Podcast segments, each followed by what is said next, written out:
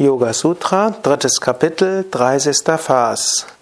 Om Namah Shivaya und herzlich willkommen zu den Yoga Vidya täglichen Inspirationen.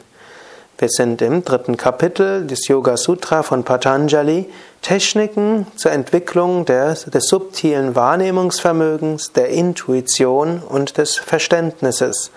Techniken zur Entwicklung von Liebe, Mitgefühl und dem Gefühl der Einheit und der Verbundenheit auch Techniken für mehr Erfolg im Leben und in der Selbstverwirklichung. In den nächsten Phasen spricht Patanjali über die sogenannten Körpersamyamas, also Konzentration auf bestimmte Körperteile. Im Hatha Yoga machst du das ja, während du Asanas Pranayama übst, konzentrierst du dich auf bestimmte Teile des Körpers. Und das hat bestimmte Wirkungen, selbst wenn du dich ihrer nicht bewusst bist.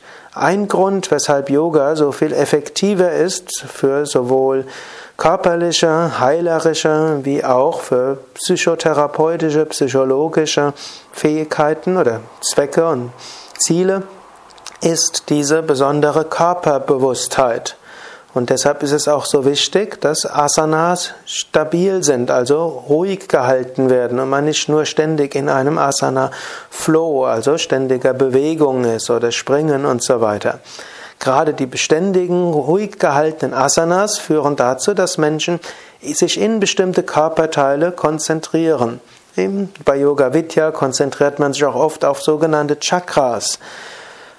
Aber es ist nicht nur eine feinstoffliche Konzentration. Es würde sogar wirken, sich auf Chakras zu konzentrieren, selbst wenn es die Chakras gar nicht gäbe. Einfach indem du deine Bewusstheit in bestimmte Teile deines Körpers hinrichtest, werden bestimmte Wirkungen erzielt. In diesen Phasen ab dem 30. Vers gibt Patanjali exemplarisch einige Wirkungen, was geschieht, wenn du dich auf bestimmte Körperregionen konzentrierst. Du kannst das auf deinen eigenen Körper machen, du kannst das auch auf den Körper deines Gegenübers machen.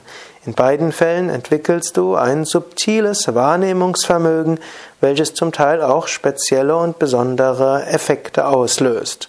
Bei den nächsten Malen werde ich das genauer erläutern. Ich wünsche dir einen wunderbaren Tag. Übrigens, du kannst all das, was ich hier erzähle, nachlesen und zum Teil etwas ausführlicher in dem Buch Die Yoga-Weisheit des Patanjali für Menschen von heute. Das Buch, das ich selbst geschrieben habe, du kannst es in den verschiedenen Buchläden kaufen, online, natürlich auch in den über 50 Yoga Vidya Stadtzentren, in den Yoga Vidya Ashrams und im Internetshop unter www.shop.yoga-vidya.de